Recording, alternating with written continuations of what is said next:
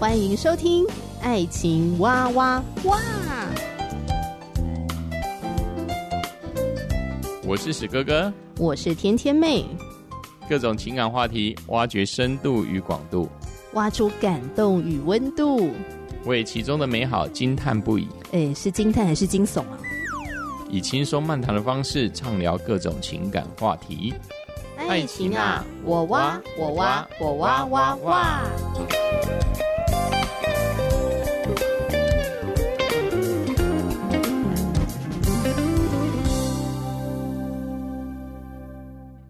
欢迎收听《爱情哇哇哇》，我是你的好朋友天天妹。今天是哥哥不在，天天妹来当家，要分享这本好书。我心动了，然后呢？单身交往、订婚、结婚的蒙福原则，它是一本翻译书。那非常的感谢台湾学员传道会授权给我，在节目里面推荐给大家。那这不是叶配，单纯是天天妹自己读了觉得很有帮助。我觉得它很棒，因为它提到了这些蒙福原则是非常好，能够运用在我们的感情生活当中的。我觉得它很棒，所以在节目里面跟大家来做分享。好，今天呢，我们要来聊的哦，是这本书的第七章，神队友教你善用交往期，来聊一聊以撒娶利百家的故事。呃，换句话说，以撒跟利百加呢，可以是我们的神队友，是吧？呃，其实可以从以撒娶利百加的故事，可以学习到属灵的原则。好，那么在这一章的一开始呢，作者啊，他先提到了他在大学的时候跟几位朋友去到墨西哥圣米格尔。有一天晚上，他坐在教区大教堂的顶楼，那是一座很巨大的新哥德式教堂，下面的内殿又深又广，有人在里头唱着拉丁圣诗，然后余晖照映着这座缤纷的城市。他被这个四涌而来的声光之美啊征服了，然后他心里面呢顿时有一种感慨，呵呵，哎，真希望有一个女人跟我共度这个时光啊。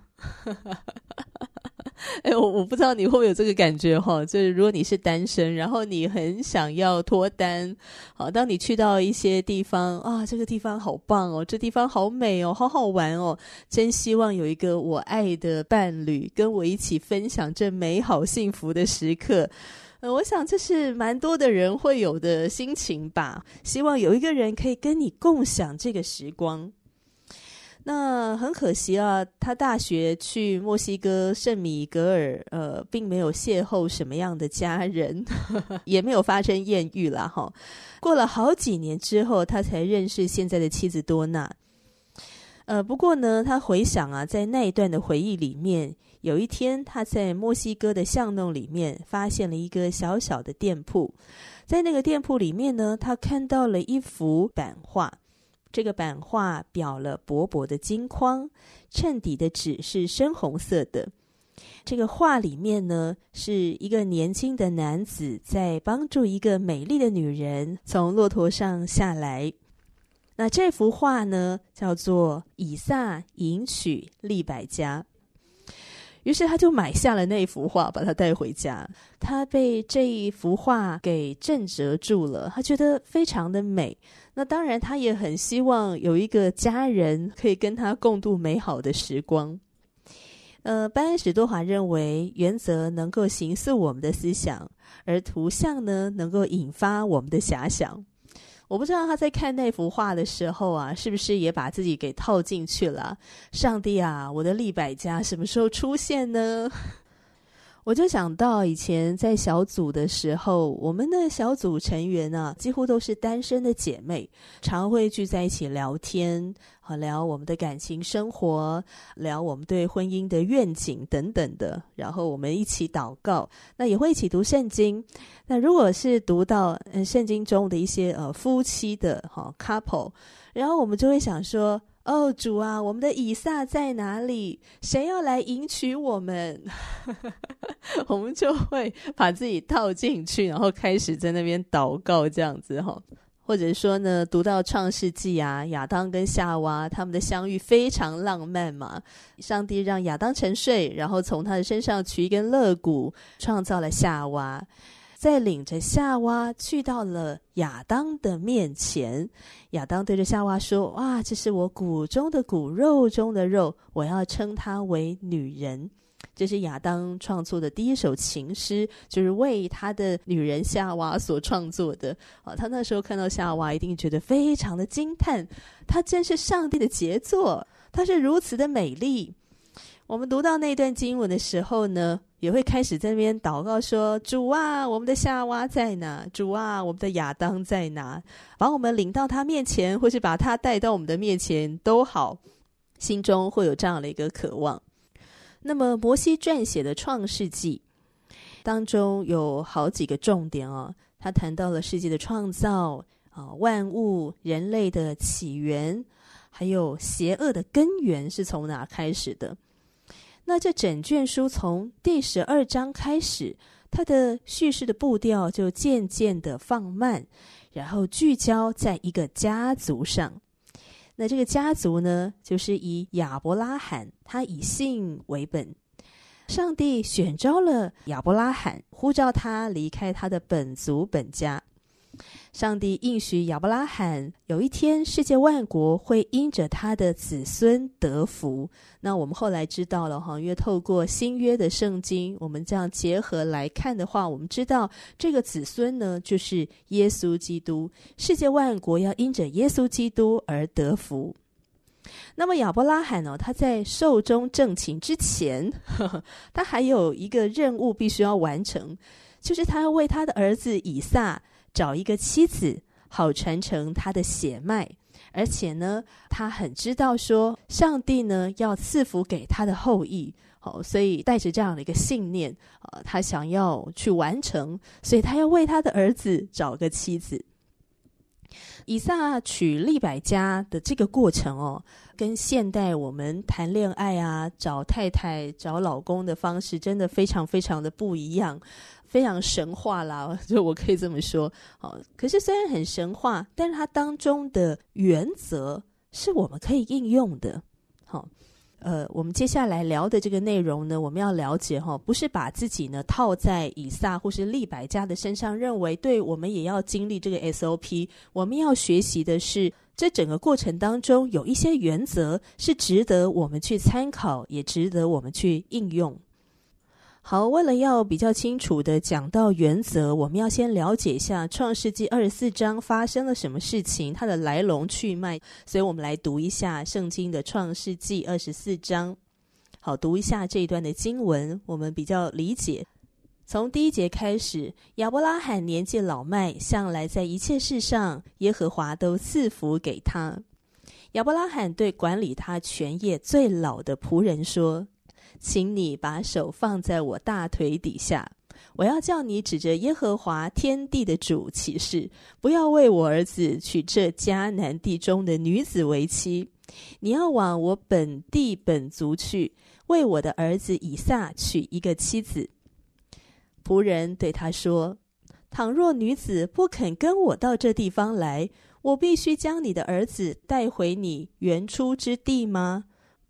亚伯拉罕对他说。你要谨慎，不要带我的儿子回那里去。耶和华天上的主曾带领我离开富家和本族的地，对我说话，向我起誓说：我要将这地赐给你的后裔。他必差遣使者在你面前，你就可以在那里为我儿子娶一个妻子。倘若女子不肯跟你来，我使你起的事就与你无干了。只是不可带我的儿子回那里去。仆人就把手放在他主人亚伯拉罕的大腿底下，为这事向他起誓。那仆人从他主人的骆驼里取了十匹骆驼，并带些他主人各样的财物，起身往米所波大米去，到了拿鹤的城。好，先念到这里哈。我们刚才读的是《创世纪》二十四章一到十节。从一刚开始，呃，亚伯拉罕对这个老仆人说：“请你把手放在我大腿底下，然后呢，请你指着耶和华天地的主起誓，好像非常严肃哦，极其重要的事情要发生了哦。”亚伯拉罕的这个起手式，我要你指着耶和华天地的主起誓，这样。亚伯拉罕不是随便找一个仆人啊，他是找来他全业最老的仆人，是他最忠诚、最可靠的仆人，是他非常信赖的仆人。可即使如此，他还要这个仆人呢，用耶和华的名来起誓。哇！所以这个仆人应该立刻就知道，主人接下来要托付他的事情哦，不是一个普通简单的请求，诶，好，不是一个寻常的誓言。好，接下来亚伯拉罕就告诉他的老仆人说：“我要你为我的儿子娶一个妻子。”哇，是这个非常隆重的大事。事关血脉的传承，为我的儿子娶一个妻子，但是呢，有但书的哦，不要为我儿子娶这迦南地中的女子为妻。我要你去到我的本地本族，为我的儿子以撒娶一个妻子。诶，亚伯拉罕这是什么意思啊？他在歧视迦南地的女人吗？好，当然不是啦。其实啊，无关种族的，是跟信仰有关。因为迦南人相信的是多神论，呃，而且这些神呐、多数围绕着暴力啊、肉体啊、性交啊，哈，那这跟亚伯拉罕与上帝的关系，哦，跟亚伯拉罕所信靠的是相违背的，是冲突的，所以亚伯拉罕当然不会希望他的儿子娶到一个跟自己的信仰相违背的啊，好，最好呢是能够同父异母的，有相同信仰的。那虽然亚伯拉罕本乡的远亲也并不完美，但是他们愿意忠于上帝的可能性是比较高的，所以他认为在帮儿子以撒寻找配偶的时候，他最重要的标准，哈，甚至可以说这是他唯一的标准，就是他希望这个媳妇也必须相信独一的真神。所以亚伯拉罕的仆人要跋涉超过八百公里，才能够为以撒找到这样的妻子。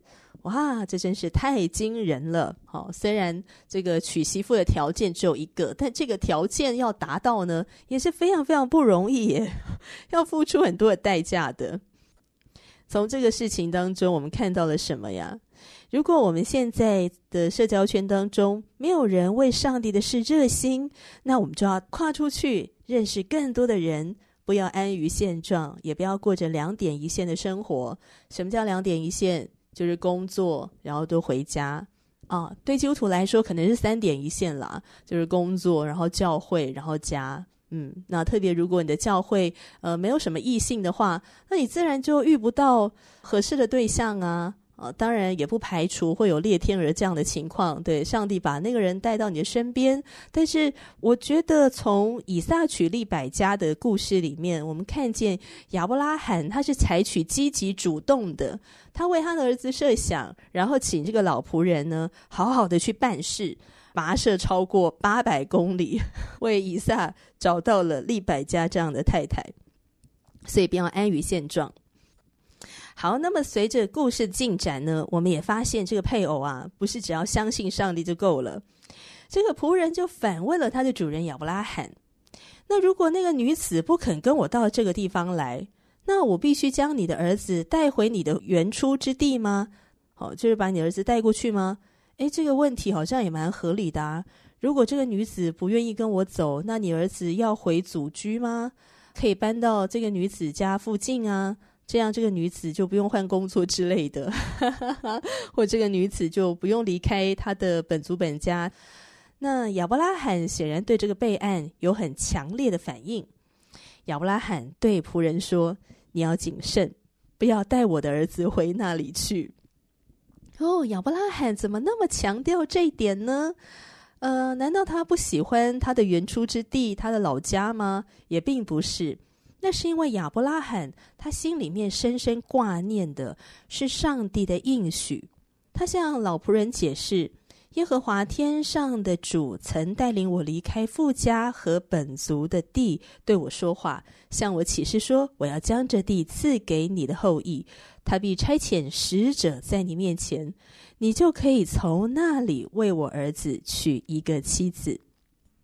亚伯拉罕他全然的相信上帝的应许，所以他愿意离开他的本族本家，也就是说，他离开了他的舒适圈，他告别了生命当中熟悉的所有事物，而他的目标呢，是要去上帝所赐给他的应许之地。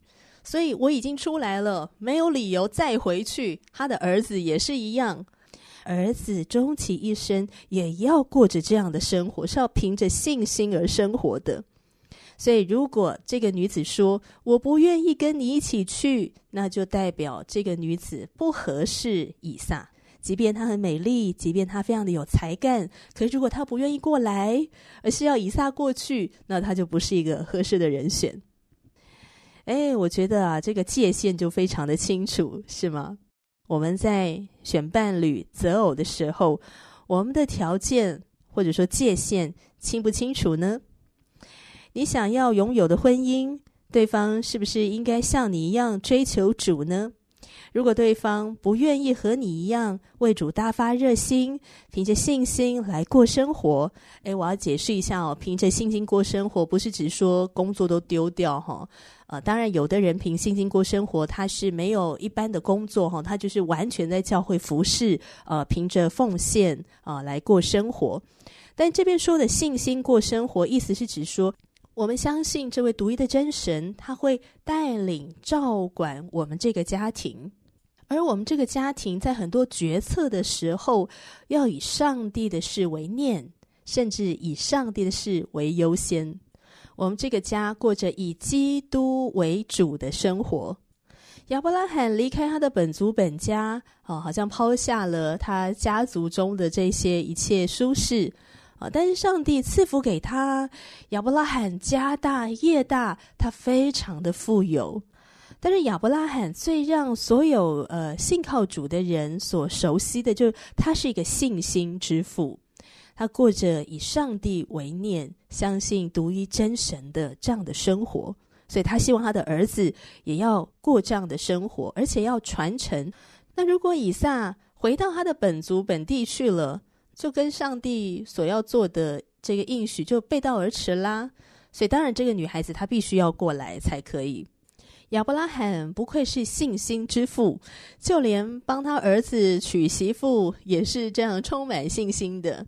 他相信上帝呢必会差遣使者在这个老仆人面前呢、啊，老仆人就可以在他的本族本地那里为儿子娶一个妻子。嗯，我也真的觉得哦，这个有办法娶到妻子啊，这真的是一个神机。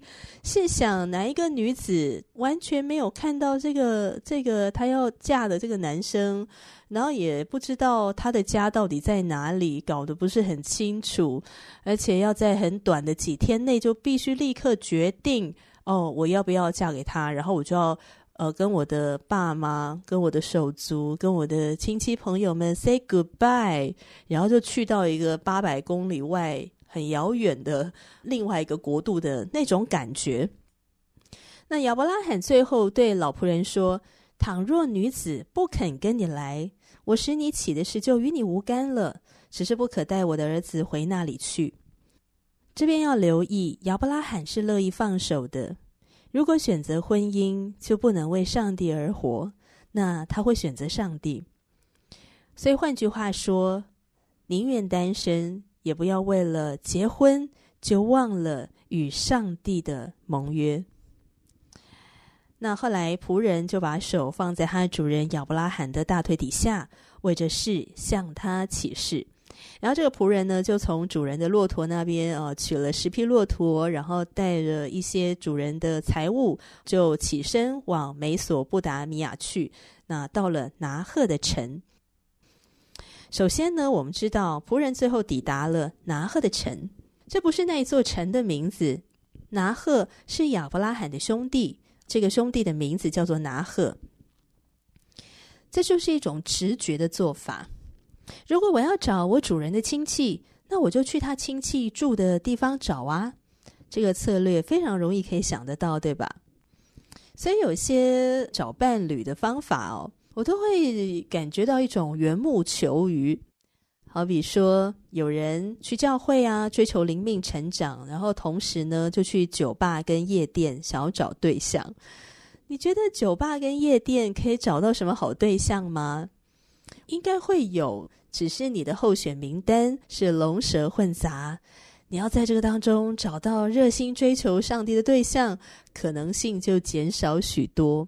我刚刚那个比喻是比较夸张啦，吼，让大家一起来想一想：如果你想要找一个跟你一样热心服侍主的人，那你应该要在什么合适的地方来寻找呢？你在对的地方，才比较能够找到对的人。好，这个找到对的对象几率才会大得多，所以要去对的地方找。好，另外呢，亚伯拉罕的仆人不只是去了对的地方。他还锁定了更明确的目标。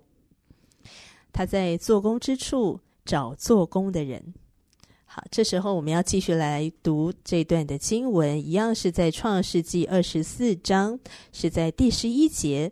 天将晚，众女子出来打水的时候，他便叫骆驼跪在城外的水井那里。他说：“耶和华，我主人亚伯拉罕的神呐、求你施恩给我主人亚伯拉罕，使我今日遇到好机会。我现今站在井旁，城内居民的女子们正出来打水。我向哪一个女子说，请你拿下水瓶来给我水喝？她若说请喝，我也给你的骆驼喝。”愿那女子就做你所预定给你仆人以撒的妻，这样我便知道你施恩给我主人了。啊，这个老仆人他祷告的这个重点啊，实在是逻辑满分。这个考量的点呢，实在是非常好啊！想一想，亚伯拉罕家大业大，他把这一些传承给以撒。他这个媳妇呢，应该也要能干一点的吧，不能把这个家产给败光啊，是吧？好，所以她是一个能够吃苦耐劳、肯做事的女主人才可以，而不是一个只是想要嫁给富二代的、不想要做事的、只想要躺在那里享受的女人。大概是从这个逻辑出发。诶，其实啊，我们也可以发现哦，整本圣经记载的近前的女性都很愿意努力做工。诶，比方说，摩西的妻子是牧羊人，在雅歌书中的说拉密女在葡萄园工作，还有波阿斯的太太路德在麦田十岁，愿意做工啊，或者说愿意工作的女人是很可贵的，认真的女人最美丽。所罗门描述理想的妻子是以能力束腰，使膀臂有力的女人。好，这在箴言书三十一章十七节提到的是有才德的女子。珍贵的女人积极主动，会让家人吃饱穿暖。她在生意的买卖上有智慧，可以有效的经营不动产。她懂得投资，她会服侍去帮助那些困苦、软弱、穷乏的人。而且他的工作很有成效，可以改善他人的生活。哇，这样的女人实在太优秀了。班史都华说，他还单身的时候，祷告求主，让他在服侍的合场认识未来的妻子。他想要在服侍的时候可以认识这个女孩。那班恩认识妻子多娜的时候，多娜正在他的教会很努力的服侍，很认真的服侍。所做的事情也远比他想的还要多，而且多娜还在一间烧烤餐厅打工，赚取大学的学费。他的双手长满厚厚的茧，多娜认真工作、认真服侍的那个模样，真的非常的迷人，呃，让班恩非常的欣赏。班恩所要表达的意思就是这样。那这边呢，还有两种解读啊。第一个，我们是否想要勤奋的对象？想一想哦，在一个家庭运作上，我们得缴账单啊，得赚取收入啊，得打扫家里啊，养育孩子啊。如果我们的配偶很懒惰、很不负责任，哇，一定会让我们非常的痛苦，这真是一个折磨哦！跟这样的人结婚，真是一个折磨，是吗？因为他就是躺在那边啊，什么都不想管。哦，我有时候听到嗯一些弟兄或者姐妹哦，呃，跟我抱怨另外一半的事情，他们觉得。非常无力的地方，就是好像什么事情都落在他们的头上，他们压力好大，他们好累，觉得不得喘息。为什么另一半都不能帮个忙呢？甚至连一个最简单的，可能倒垃圾或洗个碗都不愿意做，哦，他们觉得非常的疲惫。好，当然这些家事分工啊，可能跟他们的沟通不良有很大的关系。但总而言之呢，在这个章节里面所要表达的意思是，我们要找一个勤奋的对象，一个懒惰的对象会让我们非常挫折的，会让我们很痛苦的，也不会让我们拥有幸福。所以我们要找的对象可以不用很富有，但是呢，至少他有个工作。而且他是认真工作的人。好，那第二点，如果我们渴望找到一个会认真服侍上帝的人，那我们只在社交场所跟人交际，也许不会认识这样的人，因为这样的人呢，他大概也不会只坐在教会的某个角落，他大概是投入某一个服侍团队。就像这个老仆人，他知道他要为他主人的儿子娶一个贤德的媳妇儿。是一个会工作的贤德媳妇儿，所以他要去井边找。好，所以我们刚刚已经从这个老仆人帮亚伯拉罕的儿子以撒娶媳妇的这个段落当中呢，我们已经知道有两个很重要的原则啊，一个是在对的地方找对的人，第二个呢，在做工之处找做工的人。好，第三个原则是什么呢？就是邀请上帝的参与。这个老仆人抵达拿鹤的城，好，抵达这个目的地的时候，他做的第一件事情，在创世记二十四章十二节，他说：“耶和华，我主人亚伯拉罕的神呐，求你施恩给我主人亚伯拉罕，使我今日遇见好机会。”亚伯拉罕的仆人先祷告，这很重要。他主动的邀请上帝参与在这个整个过程。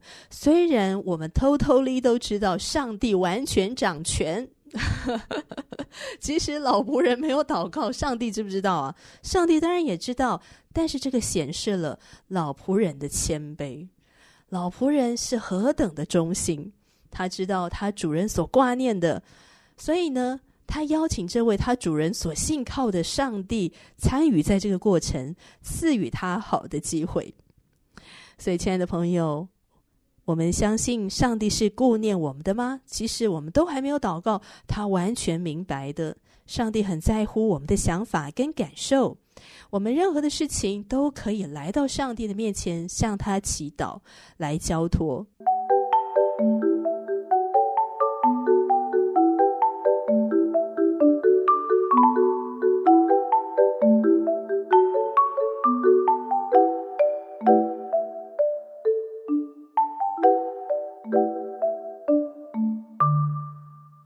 我们今天的内容呢，主要就是要从这个神队友啊，以撒和利百加这一对夫妻他们的爱情故事里面来学习找对象的原则。那我们今天分享了三个原则嘛，哈，在对的地方找对的人，在做工之处找做工的人，以及邀请上帝的参与。好，那还有很多的干货哦，要跟大家来分享，所以期待你下次继续的来收听《爱情哇哇哇》，一起读这本好书，我心动了。然后呢，当然，如果你听完之后，你觉得也有任何的想法，愿意回应给天天妹，欢迎你赶快留言给我。如果你觉得诶，我讲的还不错，那可以把今天这集节目呢分享给你身边的亲朋好友哦。祝福你平安喜乐，我们下集节目继续聊，拜拜。